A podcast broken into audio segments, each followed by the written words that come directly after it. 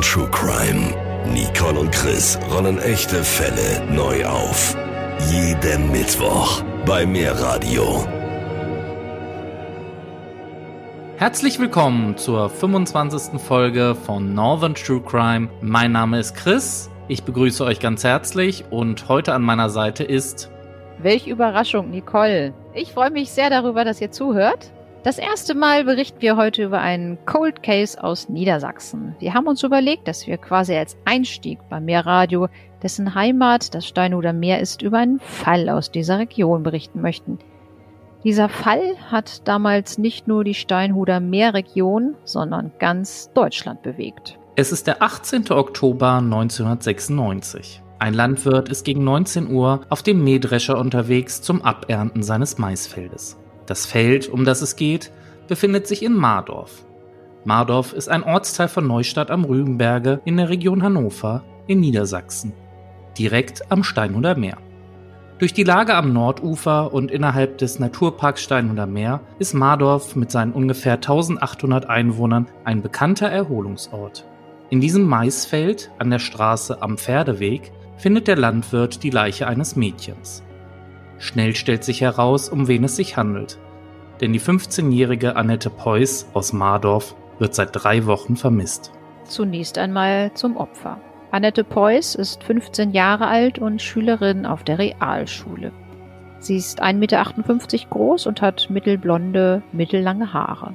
Ihr großes Hobby ist Jazzdance und so ist sie auch an dem Tag vor den Herbstferien am Freitag, den 27. September 1996 gegen 17.35 Uhr auf dem Weg zu einem Jazzdance-Training nach Eilwisse.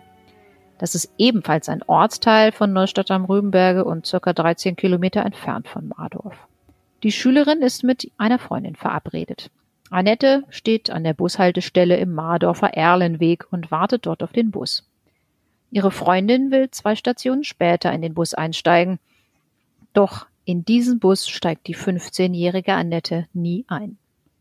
Zeugen berichten später, dass die Schülerin an der Haltestelle in einen Pkw gestiegen sein soll. Dabei soll es sich um einen Toyota Carina Liftback mit grün-blauer Lackierung handeln. Dies ist der Zeitpunkt, an dem Annette zuletzt lebend gesehen wurde. Die 15-Jährige wird am darauffolgenden Tag, den 28. September, bei der Polizei als vermisst gemeldet. Kurze Zeit später suchen Polizeikräfte, Hubschrauber und Suchhunde sowie Feuerwehrkräfte aus der ganzen Umgebung den Ortsteil Mardorf und die umliegenden Waldgebiete ab. Die Polizei sucht außerdem nach Zeugen, die etwas beobachtet haben. Die Presse berichtet in ganz Deutschland über den vermissten Fall, aber alles vergeblich. Der Aufenthaltsort der Schülerin kann nicht in Erfahrung gebracht werden. Der Polizei liegen zwar etliche Meldungen vor, aber wie so häufig stellt sich hinterher heraus, dass es sich bei dem gesehenen Mädchen doch nicht um Annette handelte und die tatverdächtigen Personen nichts mit der Sache zu tun hatten. Der Busfahrer erinnert sich, dass er Annette an der gegenüberliegenden Haltestelle hat stehen sehen. Als er am Endpunkt Weiße Düne umdrehte und zurück zur Haltestelle fuhr, wartete Annette dort nicht mehr. Ein anderer Zeuge beobachtete, dass Annette in ein Auto stieg. Sie habe sich mit dem Fahrer durch das Beifahrerfenster unterhalten. Die Polizei geht davon aus, dass sie den Fahrer kannte, wenn auch nur flüchtig. Vielleicht aus dem Kiosk am Steinhuder Meer, an dem sie nebenbei jobbte. Aber an genaueres konnte sich der Zeuge nicht erinnern. Er wurde sogar später mit seinem Einverständnis unter Hypnose gesetzt, um nähere Details herauszufinden, aber dies gelang nicht. Etwa drei Wochen später dann die grausame Gewissheit. Annette ist Opfer eines Gewaltverbrechens geworden. Das Maisfeld liegt nur etwa einen Kilometer von der Bushaltestelle Erlenweg entfernt. Der Leichnam ist unbekleidet, die Kleidung liegt, bis auf die Socken, verstreut am Fundort. Es können DNA-Spuren sichergestellt werden, die vom Täter stammen dürften. Sowohl am Leichnam als auch im Knoten der Kordel einer Jogginghose befinden sich identische DNA-Spuren. Ein Sexualdelikt wird nicht ausgeschlossen, sondern sogar angenommen. Annette wurde vermutlich vergewaltigt. Es wird von der Polizei sofort eine Mordkommission mit zehn Beamten eingerichtet. Die Obduktion ergibt, dass die Schülerin am Tag ihres Verschwindens durch Erdrosseln, also Gewalteinwirkung gegen den Hals, verstarb. Tatwerkzeug war die Kordel einer Jogginghose. Diese Schnur ist ein Ermittlungsansatz, mit dem die Mordkommission Preuß hofft, den Täter fassen zu können. Die Recherchen reichen bis zu den Firmen namhafter Sportartikelhersteller. Auch die Kordelspur führt allerdings ins Leere, denn die Jogginghose wird in der Türkei hergestellt und ist ein Massenprodukt. Die DNA-Spuren werden in die bundesweite DNA-Datenbank eingegeben. Die Ermittler der Mordkommission überprüfen in den folgenden Jahren etwa 7000 Spuren. Unter anderem führen sie ein halbes Jahr später einen der ersten Massenspeicheltests durch. Ein ganzes Dorf, genauer gesagt alle männlichen Bewohner von Mardorf zwischen 14 und 50 Jahren, werden zum Gentest gebeten. Die halbe Einwohnerschaft unter Generalverdacht gestellt. Eine Ermittlungsmethode, die es in dieser Form bis dahin noch nicht gegeben hatte. Aber der Abgleich der circa 4500 Speichelproben ergibt keine Übereinstimmung mit den gefundenen Spuren. Die Mardorfer erhalten allerdings die Gewissheit, dass der Täter nicht aus ihren Reihen stammt. Sieben Jahre sind seit dem Sexualmord vergangen. Der Fall ist noch nicht zu den Akten gelegt, berichtet der Leiter des Fachkommissariats 1 beim Zentralen Kriminaldienst in Garbsen. Beim Zentralen Kriminaldienst wird im Februar 2003 eine neue Mordkommission eingerichtet, die sich nochmals mit dem Mord an Annette befasst. In enger Zusammenarbeit mit den Spezialisten von LKA und BKA wird eine operative Fallanalyse hierzu erarbeitet, die neue Ermittlungsansätze bringen soll. Moment mal, Chris. Operative Fallanalyse? Was versteht man genau darunter? Die operative Fallanalyse ist der Oberbegriff der kriminalistisch-kriminologischen und sozialwissenschaftlichen Methoden für die Aufklärung von schwerwiegenden Straftaten wie zum Beispiel Tötungs- oder Sexualdelikten. Meistens werden sie auch als Profiler bezeichnet, aber das hören die Leute nicht ganz so gerne. Hierbei wird dann die einzelne Tat unter Einsatz aller bekannter Methoden auf der Basis von objektiven Fall-, Täter- und Opferdaten untersucht und diese in verschiedene Klassen einsortiert. Die operative Fallanalyse unternimmt den Versuch, über Rekonstruktion und Interpretation eines Verbrechens und des Verhaltens eines meist unbekannten Täters Hypothesen über Hintergründe der Tat mit dem Ziel aufzustellen, polizeilich relevante Informationen zu erlangen. Liegen dazu genug Fakten vor, kann ein hypothetisches Täterprofil erstellt werden. Hierbei wird aufgrund von Rückschlüssen in Bezug auf das festgestellte Täterverhalten versucht, ein Bild von dem Täter zu zeichnen, das ihn von anderen Verdächtigen halt unterscheiden kann. Dadurch können dann Ermittlungen effizienter gestaltet werden, da nach speziellen Tätern dann halt gesucht wird. Die Täterprofilerstellung ist im Vergleich zu einer Tathergangsanalyse ein eher ungewisser Teil der Fallanalyse. Es können hier nur Wahrscheinlichkeitsaussagen dann getroffen werden. Das so ganz kurz mal zur operativen Fallanalyse. Ja, dann wissen wir da auch mal Bescheid. Danke. Anknüpfend an den Massenspeicheltest im Jahr 1997 setzt die Mordkommission im November mit der Abnahme von Speichelproben bei Männern an, die zum damaligen Zeitpunkt auch zum Umfeld des Mordopfers gehörten. Zum Beispiel handelt es sich um Väter und Brüder ehemaliger Mitschüler und Mitschülerinnen oder auch Bekannte aus der Jazzdance-Gruppe. Für diese Speichelproben kommen Männer in Frage, die zum Zeitpunkt des Mordes bereits 18 Jahre oder älter waren. Die betreffenden Männer wurden angeschrieben, sie sollen jetzt auf freiwilliger Basis eine Speichelprobe bei der Polizei abgeben. Es handelt sich um Unverdächtige, betont die Mordkommission. Die Maßnahme dient in erster Linie dazu, einen bestimmten Personenkreis möglicherweise aus dem Opferumfeld als Täter ausschließen zu können. Aber auch diese erweiterten DNA-Tests führen zu keinem Tatverdächtigen. Nun springen wir ein wenig in der Zeit, nämlich 17 Jahre nach der Tat werden insgesamt 140 Fortfahrer in Soltau und Walsrode überprüft. Das Sat1-Magazin Fahndungsakte, das ist so gesehen damals die private Fernsehantwort auf Aktenzeichen XY gewesen, bringt die Ermittler auf eine neue Spur. Im Anschluss an die Sendung ruft eine Zeugin an, die am Tag von Annettes Verschwinden einen türkisfarbenen Ford Escort mit dem Kennzeichen SFA im Ort sah. SFA stand seinerzeit für den niedersächsischen Landkreis Soltau-Fallingbostel. Dieser wurde 2011 dann in Heidekreis umbenannt. Er liegt fast komplett in der Lüneburger Heide, also grenzt nördlich dann an die Steinhuder Meerregion an. Bisher ist die Polizei von einem Toyota ausgegangen und kontrollierte damals nur die Besitzer von einem Toyota, Nun sind es halt Besitzer eines Ford Escorts. Die Ermittler laden nun alle 200 Ford Escort-Fahrer der Region ein. 140 erscheinen bei den unterschiedlichsten Polizeistationen. Die Ermittler überprüfen die Alibis und bitten anschließend zur freiwilligen Speichelprobe. Männer, die nicht bei der Polizei erscheinen, bekommen persönlich Besuch von der Polizei. Aber traurigerweise führen auch diese Bemühungen der Polizei und der öffentliche Aufruf zu keinem Tatverdächtigen in unserem Mordfall. Das heißt, der Fall Annette Peuß ist bis heute ungeklärt und es gibt keinerlei Hinweise oder Spuren, die uns zum Täter bringen könnten.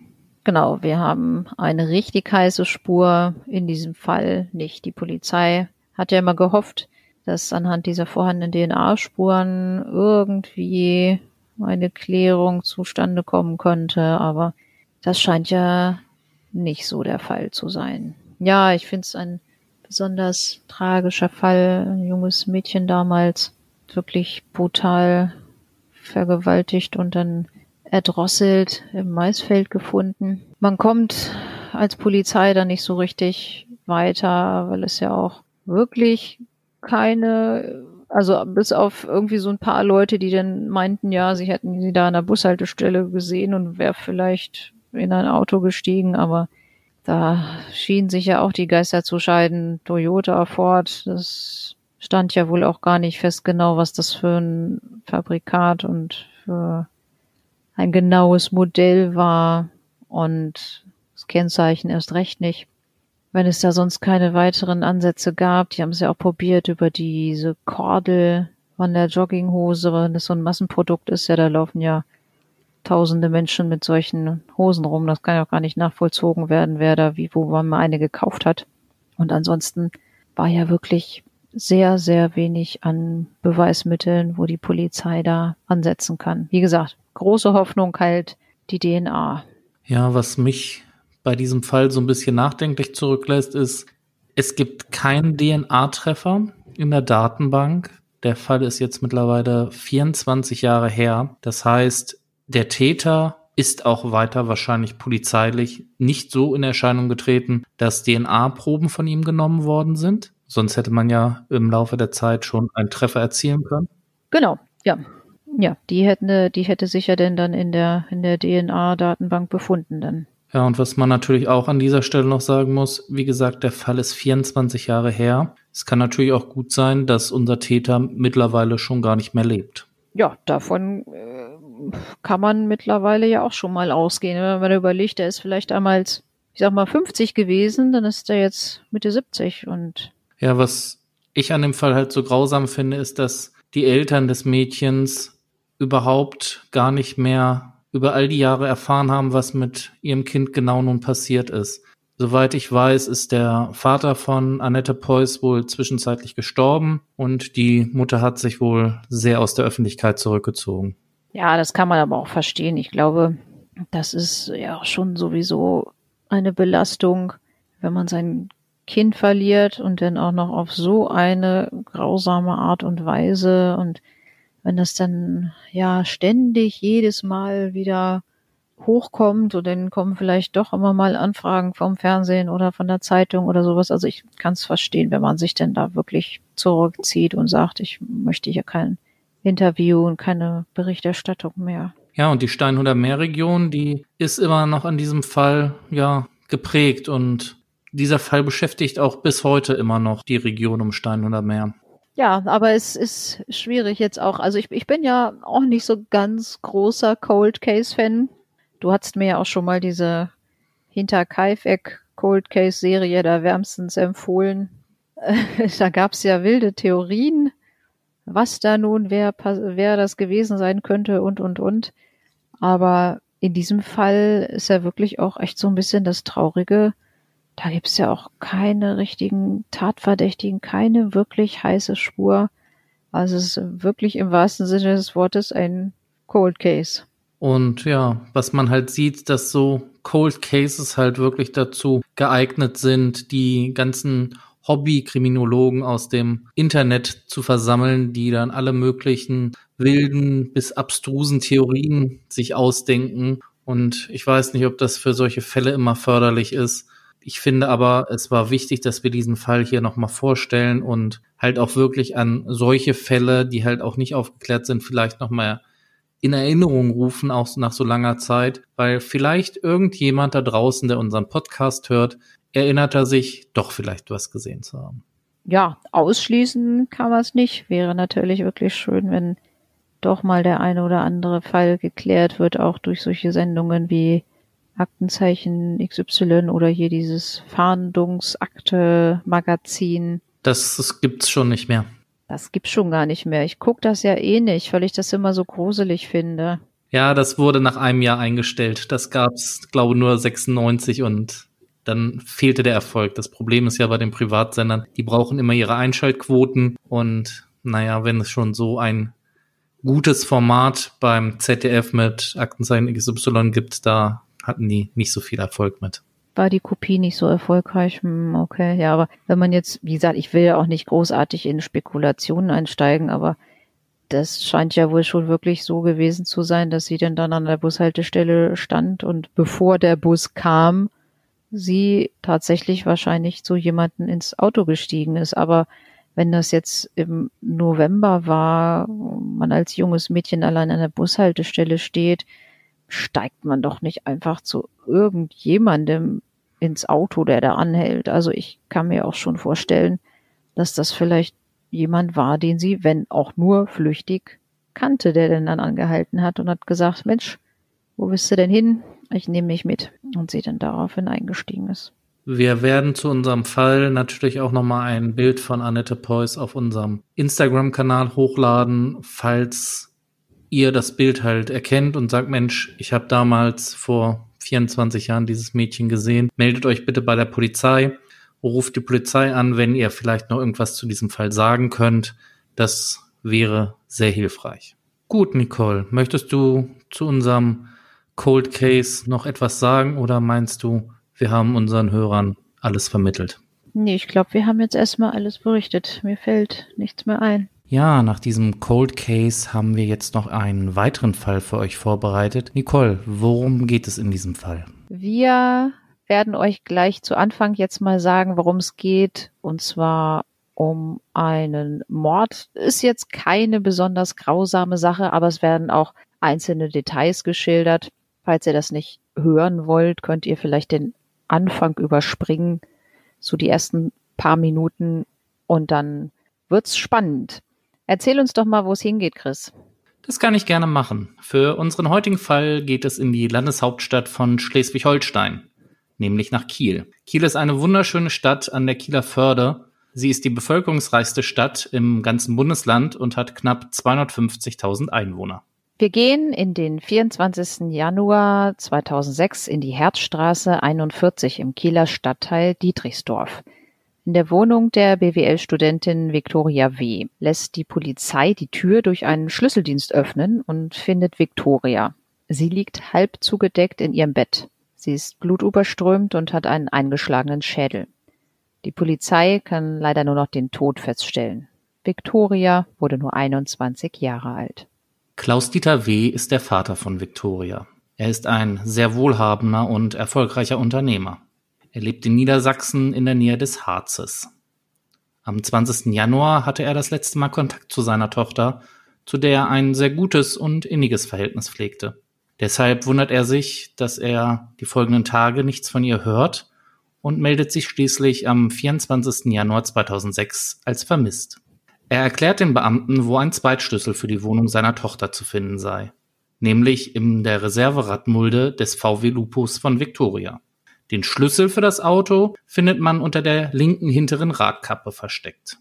Der kleine Plastikschlüssel, den Volkswagen-Kunden als Ersatz mitgeliefert bekommen, wurde zwar unter der Radkappe gefunden, der Wohnungsschlüssel lag jedoch nicht im Auto. Den Polizisten kommt der Eindruck, als sei der Kofferraum auch ordentlich durchwühlt worden. Und so wird der herbeigerufene Schlüsseldienst die Tür öffnen. Nach dem Fund der Leiche beginnt die Spurensuche. Allerdings können weder Spuren eines Einbruchs noch eines Kampfes gefunden werden. Auch DNA-Spuren oder Fingerabdrücke können nicht festgestellt werden. Bei der Obduktion wird aber festgestellt, dass die junge Frau bereits in der Nacht zum 21. Januar 2006 getötet wurde. Victoria W. starb durch elf wuchtige Hiebe, die ihren Kopf zertrümmerten und ihre Luftröhre abrissen.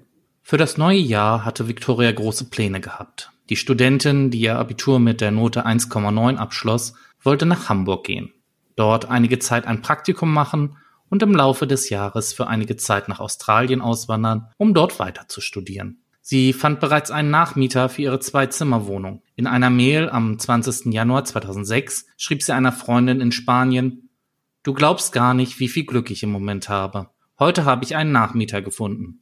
Morgen früh fahre ich nach Hamburg, um mir die neue Wohnung anzusehen. Alles läuft einfach super toll. Die Ermittler finden heraus, dass sie um 21.09 Uhr den Computer ausschaltet. Es war das letzte Lebenszeichen von Victoria. Wie immer in einem solchen Fall wird eine Mordkommission eingerichtet. Sechs Beamte der Kieler Mordkommission arbeiten an dem Fall. Hauptverdächtiger ist zunächst der Nachbar der Studentin. Monatelang wird in diese Richtung ermittelt. Die Theorie der Polizei? Victoria muss ins Blickfeld eines Mannes geraten sein, der ganz auf sie fixiert war. Dem Vater von Victoria gehen die Ermittlungen der Polizei nicht schnell genug und so lobt er eine Belohnung von 20.000 Euro für die Ergreifung des oder der Täter aus. Victoria hat einen Bruder, nämlich Christopher W. Er ist zwei Jahre jünger als sie. Auch wird ihr Bruder, Christopher, bei den Ermittlungen überprüft, scheidet aber schnell wieder aus den Überlegungen der Polizei aus, weil er ein Alibi vorlegen kann. Es ist ein Computerausdruck mit seinen Arbeitszeiten vom 20. Januar 2006. Christopher W. macht eine Banklehre. Somit scheidet er erst einmal bei der Tätersuche aus, auch weil er in München wohnt und somit am anderen Ende der Republik. Da Victoria ihre Wohnung weiter vermieten wollte und dabei auch ihre Einrichtung mitverkaufen wollte, hatte sie kurz vor ihrem Tod auch Kontakt zu vielen verschiedenen Menschen, die sich ihre Wohnung ansahen. Könnte der Täter vielleicht unter diesen Personen zu finden sein? Mehrere hundert Personen werden von der Polizei vernommen. Eine heiße Spur ist nicht dabei. Auch der Mann, mit dem sich Victoria am 20. Januar 2006 geeinigt hatte, ihre Wohnung und Möbel zu übernehmen, wird befragt. Aber auch er ist kein Verdächtiger. Somit nutzt die Polizei die Öffentlichkeitsfahndung und präsentiert den Fall am 1. Juni 2006 bei Aktenzeichen XY.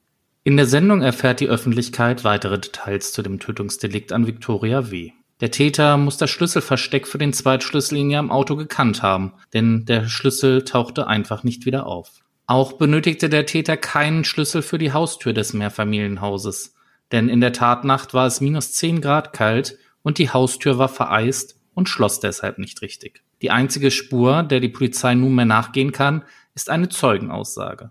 Der Zeuge gibt an, in der Tatnacht einen großen, jungen Mann gesehen zu haben, der in einem Kleinwagen vom Tatort weggefahren ist. Es handelt sich hierbei um einen kleinen, schwarzen, viereckigen Wagen, ähnlich einem Fiat Panda. Vielen Hinweisen müssen die Beamten der Kripo Kiel nach der Sendung nachgehen. Allerdings führen diese weiteren Ermittlungen immer noch nicht auf eine heiße Spur. Das ändert sich erst, als die Beamten erfahren, dass die 21-Jährige eine Lebensversicherung abgeschlossen hatte über 194.000 Euro. Begünstigter im Fall ihres Todes ihr Bruder Christopher W. Die Polizeibeamten nehmen sich noch einmal den Computerausdruck vor, welchen Christopher W. vorgelegt hatte, und stellen fest, es handelt sich um eine Fälschung. Die Polizei erkundigt sich nun persönlich bei der Bank und stellt fest, dass sich Christopher W. für den 20. Januar, was ein Freitag war, spontan einen Tag vorher einen Urlaubstag nahm. Das belegt nicht nur sein elektronischer Stundenzettel. Er lockte sich an diesem Tag auch nicht in seinen Dienstrechner ein. Nun sind die Polizisten in Alarmbereitschaft und finden auf seinem Computer in der Bank heraus, dass er einen Tag nach dem Mord in seinem Bankbüro in München saß und nach Luxuskarossen googelte. Maybach tippte er ein und Dodge Viper, teure Sportwagen. Wusste er zu diesem Zeitpunkt, wo noch niemand von dem Tod von Victoria wusste, dass er demnächst die Lebensversicherung ausgezahlt bekommen würde? Nun wird auch die Wohnung von Christopher durchsucht und sein privater Computer. So wird auf dem PC festgestellt, dass er Reiserouten nach Kiel recherchiert hatte und im Internet vor dem Mord einen Einweg-Overall mit Kapuze und eine Latexmaske Typs Chefarzt bestellt hatte. Zudem bestellte er auch gelbe Handschuhe aus Rindnarbenleder. Auf der Leiche von Victoria und ihrem Bettzeug wurden gelbe Lederfibrillen, das sind mikroskopisch kleine Fasern, gesichert. Die Polizei wendet sich an den Hersteller der gelben Handschuhe und erfährt, dass die gefundenen Lederfibrillen identisch mit Fasern der Charge sind, aus der auch der Bruder beliefert worden war. Außerdem findet die Polizei heraus, dass der Bruder zum engen Kreis der Vertrauten gehörte, die das Autoversteck des Zweitschlüssels kannten. Christopher W. bestreitet, etwas mit der Tat zu tun zu haben. Die Polizei ist sich allerdings sicher und nimmt den Auszubildenden fest. Es gibt keine Beweise, die explizit auf Christopher W. hinweisen, und auch ein genaues Motiv ist nicht ersichtlich für die Beamten. Das Geld aus der Lebensversicherung kann es eigentlich nicht gewesen sein, denn die Familie rund um Vater Klaus Dieter ist reich. An Geld mangelt es in der Familie nicht. Die Polizei ermittelt weiter und kommt auf ein Ereignis von Silvester 2005. Drei Wochen bevor Viktoria W. starb, gab es einen sehr großen Konflikt zwischen den Geschwistern. Klaus Dieter, Viktoria und Christopher trafen sich im Haus des Vaters im Harz. Viktoria fragte, ob sie ein paar Aktenordner wegen des künftigen Umzugs im Kinderzimmer ihres Bruders abstellen könnte. Doch Christopher blaffte seine Schwester an, das will ich nicht. Die Geschwister stritten sich so heftig, dass Klaus-Dieter W., wie er bei der Kripo zu Protokoll gab, das Gefühl hatte, dazwischen gehen zu müssen. Der Vater entschied, die Aktenordner können in das Kinderzimmer. Einen Tag nach der Rückkehr nach München gab er dann im Internet die Bestellung der Handschuhe, des Overalls und der Maske auf. Auch konnten die Ermittler noch herausfinden, dass Christopher am 19. Januar, keine 48 Stunden vor dem Tod seiner Schwester, die Begriffe erschlagen und Kopf sowie erstechen und Kopf googelte. Nach und nach kommen immer mehr Informationen über die Familie W. an die Öffentlichkeit. Der Vater hatte eine erfolgreiche Konservendynastie vom Großvater übernommen, verkaufte sie nach der Geburt der Kinder und lebte als Privatier. Tochter und Sohn schenkte er nach der Schule jeweils eine hohe sechsstellige Summe. Finanzielle Not gab es nicht. Wohl aber seelische.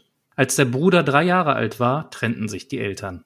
Victoria blieb bei der Mutter, die zu ihrer Jugendliebe zurückkehrte. Der Junge wollte zum Vater, entwickelte durch die Scheidung starke Verlustängste. Die Staatsanwaltschaft ist von der Schuld des Christopher W. überzeugt und erhebt Anklage wegen Mordes vor der Jugendkammer des Landgerichts Kiel. Christopher war zur Tatzeit erst 19 Jahre und daher Heranwachsender. In der Anklageschrift wird auch erwähnt, dass Christopher aus der U-Haft heraus versucht haben soll, seinen Vater zu einer falschen Aussage zu überreden. Er sollte bei der Polizei aussagen, dass er Handschuhe und Einweganzug in dessen Garten getragen habe. Das Gespräch wurde allerdings von der Ermittlungsbehörde mitgeschnitten. Ebenso die Antwort des Vaters, der zu seinem Sohn sagte, auf krumme Sachen lasse ich mich nicht ein. Am 22. April 2008 beginnt das Verfahren gegen Christopher W.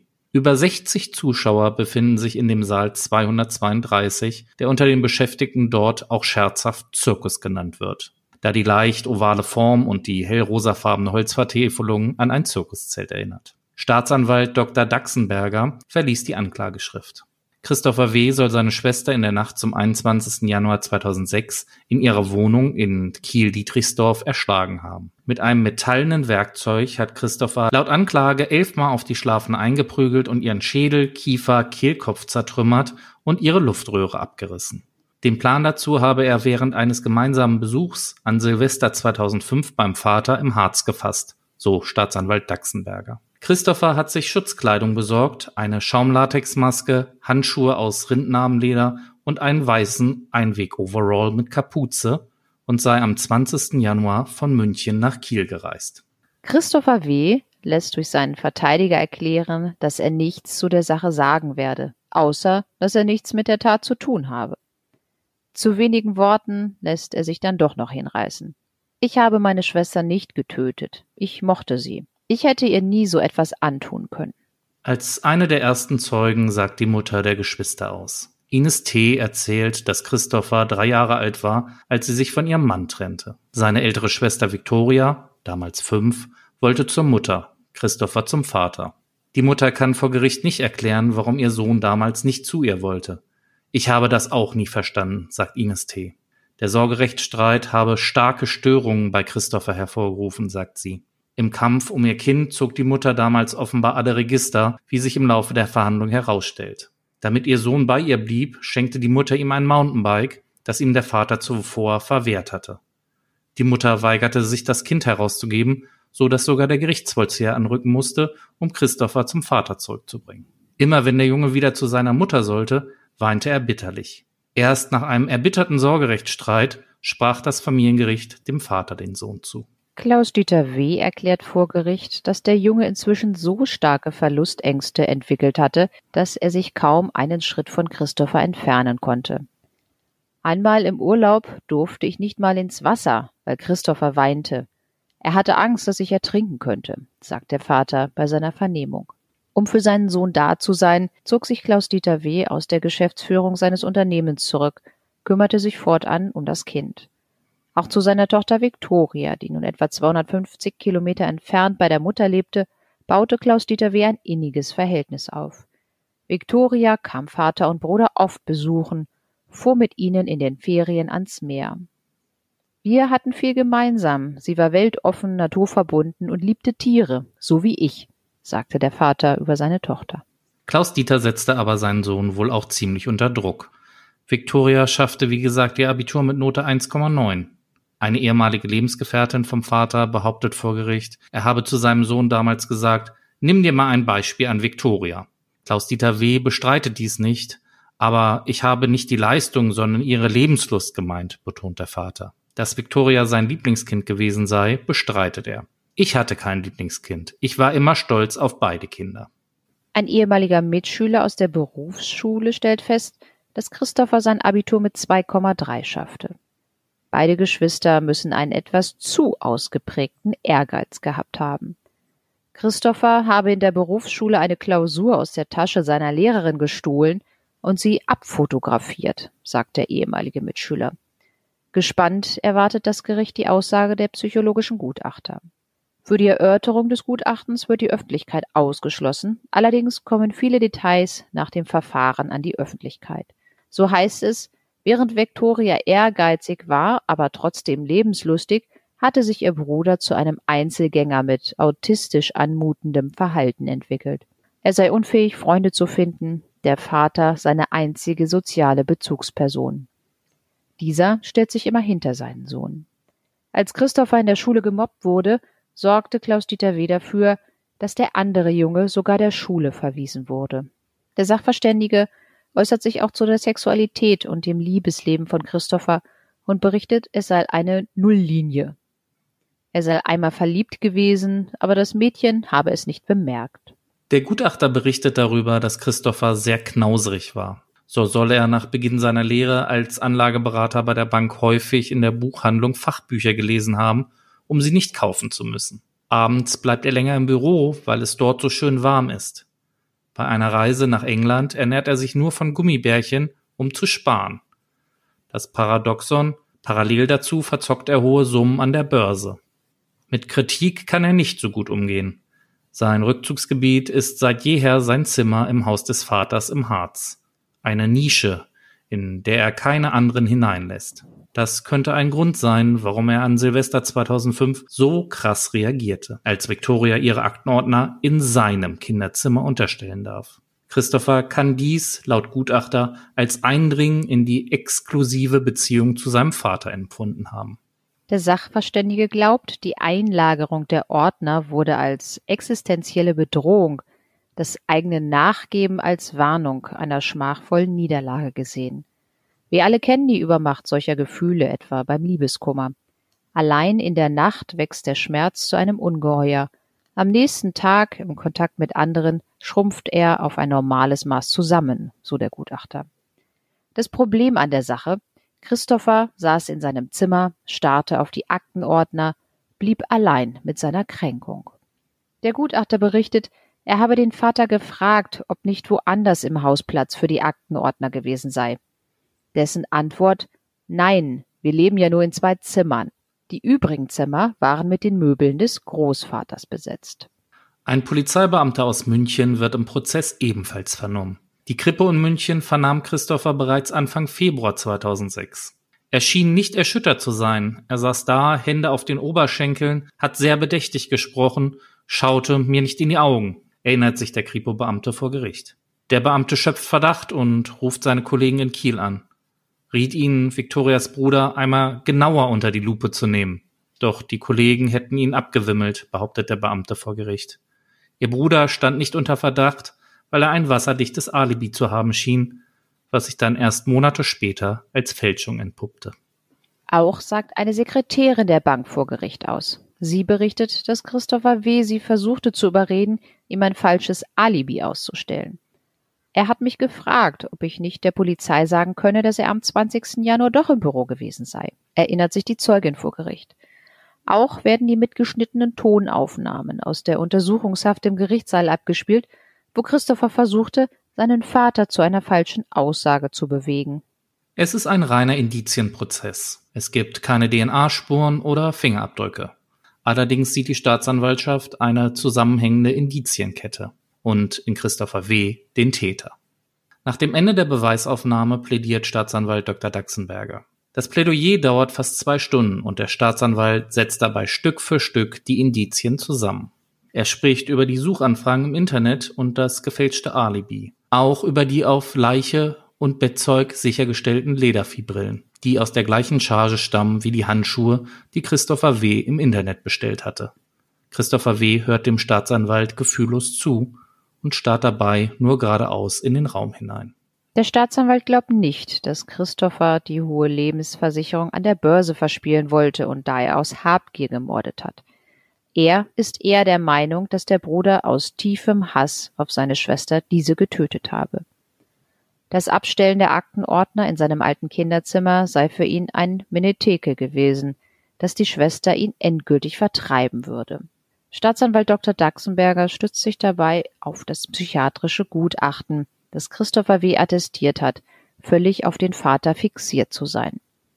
Der Vater sei für ihn offenbar die einzige soziale Bezugsperson gewesen. Mit dem Wunsch seiner Schwester, sich in dem Kinderzimmer auszubreiten, sei augenscheinlich ein altes Trauma aufgebrochen, die Angst, den geliebten Vater zu verlieren. Mit Rücksicht auf die Anzeichen einer Persönlichkeitsstörung und die Entwicklungsdefizite, die der Psychiater bei Christopher W. festgestellt hat, fordert der Staatsanwalt den Angeklagten nach Jugendstrafrecht zu neun Jahren Jugendstrafe wegen Mordes zu verurteilen. Wir erinnern uns, hatten wir ja schon mal in einem anderen Verfahren darüber gesprochen, im Jugendstrafrecht ist die Höchststrafe zehn Jahre Jugendstrafe. Der Verteidiger von Christopher W. toppt noch einmal die Plädierzeit von Staatsanwalt Dr. Daxenberger und versucht in dreieinhalb Stunden die Beweiskraft der Indizien zu widerlegen. Eine Zeitung beschreibt das so. Er redete viel und sagt wenig, wiederholt das Plädoyer des Staatsanwalts, ohne die Indizien jedoch zu erschüttern. Am Ende fordert er für seinen Mandanten einen Freispruch. In seinem letzten Wort sagt Christopher W., ich habe Victoria nicht getötet. Ich hatte keinen Grund dazu. Ich mochte sie, ich konnte ihr nie im Leben so etwas antun. Ende September 2008, nach 20 Verhandlungstagen und mehr als zweieinhalb Jahren nach der Tat, verkündet der Vorsitzende Richter Stefan Becker das Urteil der Jugendkammer. Christopher W. ist des Mordes an seiner Schwester schuldig und wird zu einer Jugendstrafe von acht Jahren verurteilt. Beweise konnten bei dem Prozess nicht vorgelegt werden. Dem Gericht reicht aber die bedrückende Indizienkette. Das Gericht sieht es als erwiesen an, dass der mittlerweile 22-Jährige seine zwei Jahre ältere Schwester zwischen dem Mittag des 20. Januar und dem 21. Januar 2006 mit mindestens elf Schlägen auf Kopf und Hals im Schlaf tötete. Richter Becker stellt fest, dass die Kammer davon überzeugt ist, dass Christopher W. nach Kiel reiste und verschaffte sich dort am Morgen des 21. Januar mit dem Zweitschlüssel, welcher er aus dem Versteck von Victorias Auto nahm, Zutritt zur Wohnung. Dort zog er sich die Schutzkleidung über und trat ans Bett der Schwester. Vielleicht ist sie wach geworden, sagt Becker mit Blick auf die Aussagen eines Nachbars, der einen Streit vernommen haben will, der mit einem dumpfen Geräusch geendet haben soll. Ob Hass das Tatmotiv ist, wissen wir nicht sagt Becker. Auch werden die Internetsuche und die Bestellung der Gegenstände in der Urteilsbegründung erwähnt. Bis heute habe sich Christopher W. nicht zum Verbleib dieser Gegenstände geäußert, so Becker. Die gesuchten Stichworte Erschlagen, Methode Kopf entsprechen den vorgefundenen Verletzungen bei der Tat, so Becker. Auch die gesuchten Bahnverbindungen und Autorouten nach Kiel auf bahn.de und map.22 seien ein wichtiges Indiz. Die einzigen Fremdspuren, die am Tatort gefunden waren, waren die gelben Lederviehbrillen. Sie stammen nachweislich von derselben Herstellerfirma, die den Bruder beliefert hat, und aus derselben Herstellungscharge. Für den 20. Januar beantragte der Auszubildende in seiner Firma einen Gleitzeittag, der ihm bewilligt wurde. Später versuchte er, obwohl er zu diesem Zeitpunkt noch nicht als Tatverdächtiger geführt wurde, mit einem gefälschten Computerausdruck zu belegen, dass er am 20. Januar gearbeitet habe. Die zum Teil sehr naive Vorbereitung der Tat zeige erhebliche Reiferückstände, die auch ein psychiatrischer Gutachter bescheinigte. Die Strafe sei wegen der planvollen Vorbereitung und der vollen Schuldfähigkeit jedoch angemessen, so kommt Becker dann zum Ende der Urteilsbegründung. Klaus-Dieter W., der Vater von Täter und Opfer, sitzt bei der Urteilsverkündung im Zuschauerraum. Ob gegen das Urteil Revision eingelegt worden ist und diese verworfen wurde oder ob kein Rechtsmittel eingelegt worden ist, konnten wir leider an dieser Stelle nicht herausfinden. Fakt ist aber, dass das Urteil rechtskräftig geworden ist. Zum Schluss bleibt festzustellen, dass Klaus-Dieter W. eine 20.000 Euro Belohnung auf die Ergreifung seines eigenen Sohnes ausgesetzt hatte. Im Jahr 2016 hatte Christopher W. seine Jugendstrafe verbüßt und wurde entlassen. Ja, Nicole, jetzt sind wir am Ende dieses Falles. Was sagst du denn dazu? Ja, das ist auch so eine Sache, die finde ich jetzt so mega krass, dass der Bruder seine Schwester umbringt und ja, die ganze Familie da so involviert ist, sage ich jetzt mal so, dass der Vater denn dann auch im Nachhinein rausgekriegt hat, dieser Streit, der da an Silvester war, hat wahrscheinlich den Ausschlag gegeben, dass mein Sohn meine Tochter umgebracht hat. Ich finde es ein sehr tragischer Fall. Für mich, also ich kann verstehen, dass die Kammer da jetzt so geurteilt hat ich habe da jetzt auch, ja klar, so, so richtige handfeste Beweise gibt's da ja nun nicht, aber diese, wie die Kammer gesagt hat, Indizienkette, also das spricht ja nun wirklich schon sehr, sehr viel dafür. Ich hatte zwischendurch auch immer noch mal gedacht, die hätten vielleicht irgendwie mal rausbekommen, wie er denn von München nach Kiel gekommen ist.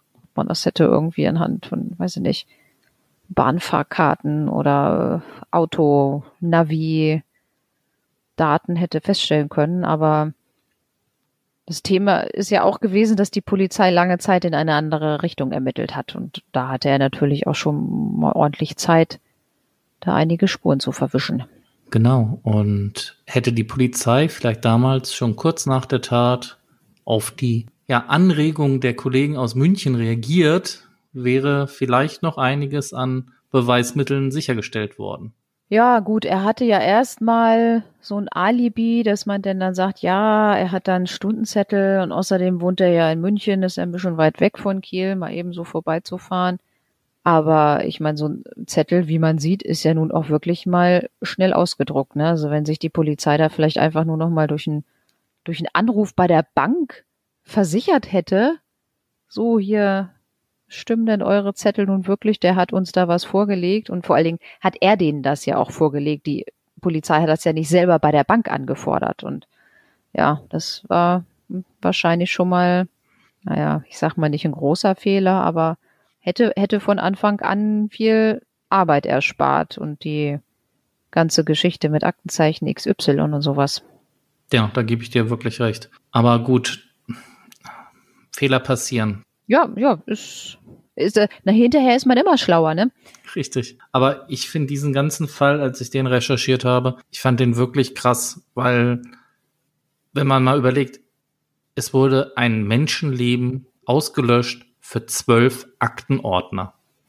Das steht in gar keinem Verhältnis. Und auch diese, ja, wahrscheinlich krankhafte Störung, die ja der Psychiater festgestellt hat, durch ein Kindheitstrauma oder ähnliches, hat wahrscheinlich wirklich dazu geführt, dass diese Tat passiert ist. Ja, ich denke auch, diese zwölf Aktenordner waren ja jetzt noch nicht der Grund für diesen Mord. Das ist irgendwie, steht, steht da symbolisch für, ja, ich weiß nicht, die, die Eifersucht des Bruders der Schwester gegenüber oder was da genau an psychischen Störungen vorliegt. Haben wir jetzt hier auch so gar nicht richtig rausbekommen. Aber da scheint ja einiges im Argen gewesen zu sein, wenn er dann auch gesagt hat, er, der Bruder hatte keine richtigen sozialen Kontakte, der Vater wäre der Einzige gewesen. Das ist in dem Alter ja auch nicht unbedingt normal. Nee, absolut nicht. Vor allem, da hätte man doch mal mit dem Kind irgendwie zum Psychologen oder so gehen müssen. Vor allem, der Vater stellt ja sogar selber im Prozess dann fest, ja, dass er irgendwie extreme Verlustängste haben musste, weil wenn er noch nicht mal alleine schwimmen gehen konnte, weil das Kind damals Angst hat, dass er ertrinkt, dass man da vielleicht mal wirklich zu einem Psychologen geht oder mal irgendwie was macht. Ja, das hätte vielleicht einiges erspart in diesem Fall, ja. Ich finde es auch sehr, sehr tragisch, diesen, diesen Fall, dass die Victoria da sterben musste. Kommen wir mal zu Victoria. Ein lebenslustiges junges Mädchen, was ja auf dem Weg zu ihrem Studiumabschluss stand. Sie musste irgendwie nur noch ein paar wenige Prüfungen ableisten, bevor sie dann nach Hamburg gehen wollte, um dort ein Praktikum zu machen. Ja, sie schrieb ja sogar in dieser E-Mail an die Bekannte in Spanien, dass bei ihr momentan alles so super läuft und dann passiert so eine Tat. Das ist unglaublich, wie schnell auch das Leben sich ändern kann. Und wenn wir dann mal überlegen, die ganze Familie ist ja dabei zerstört. Der Vater, der ja wirklich, wie es aussieht, echt alles für seine Kinder gemacht hat, hat sich da aus dem Unternehmen zurückgezogen, verliert so gesehen beide Kinder. Das eine muss in Knast, das andere stirbt. Also tragisch, wirklich tragisch. Ja, ich denke auch die Familie ist da wirklich zerstört. Also der hat sich sehr aufopferungsvoll um seinen Sohn die ganze Zeit gekümmert, der aus irgendwelchen Gründen ja nicht zu seiner Mutter wollte, wo es der Victoria aber scheinbar ja gefallen hat. Und wenn man dann wirklich jetzt überlegt, nach der Entlassung des Sohnes, ja, wie, wie kann man das gar nicht vorstellen? Wie ist denn dann die Vater-Kind-Beziehung da? Du weißt, du hast da einen Sohn, der hat jetzt ein paar Jahre in der JVA gesessen, der wird dann entlassen und ja, das ist derjenige, der deine Tochter umgebracht hat, aber irgendwo ist es ja trotzdem noch dein Sohn, um den du dich, um den du dich so lange Zeit gekümmert hast, ne?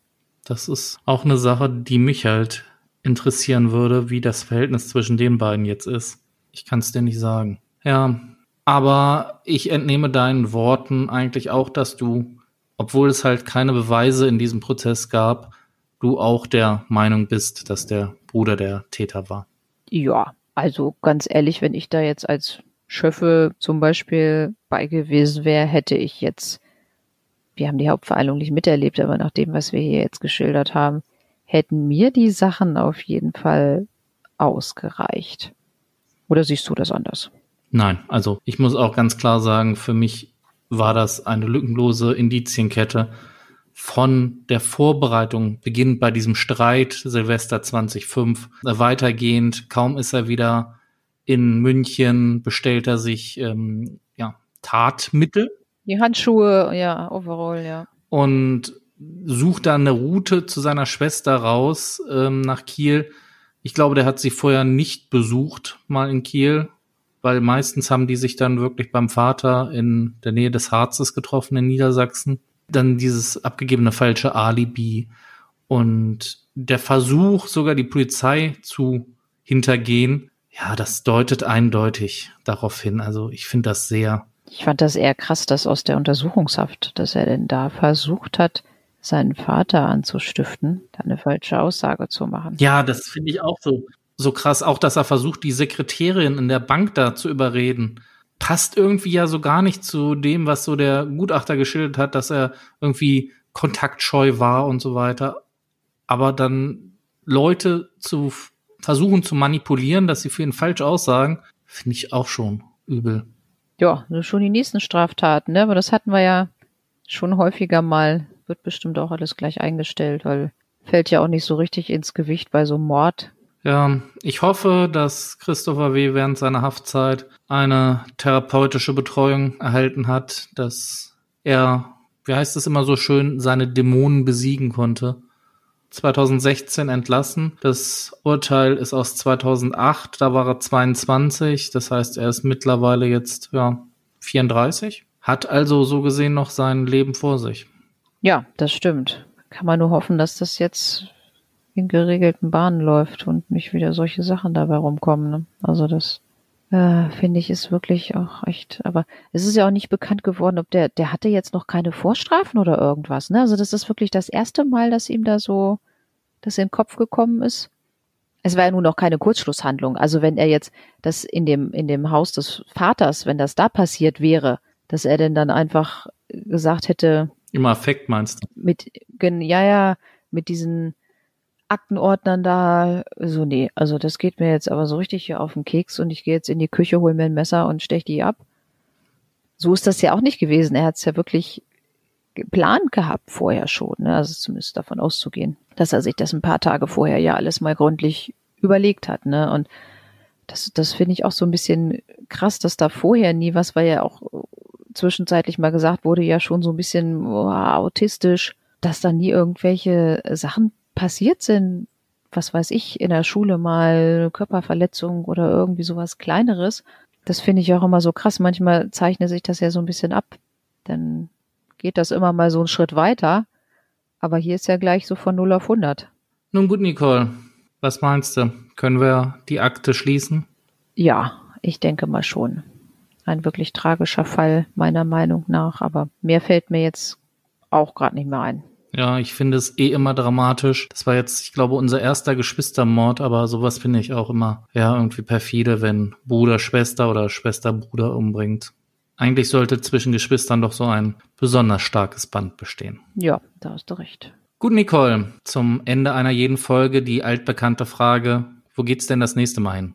Du stellst immer Fragen. Also dieses Mal bin ich noch nicht so ganz sicher. Höchstwahrscheinlich Niedersachsen. Oder?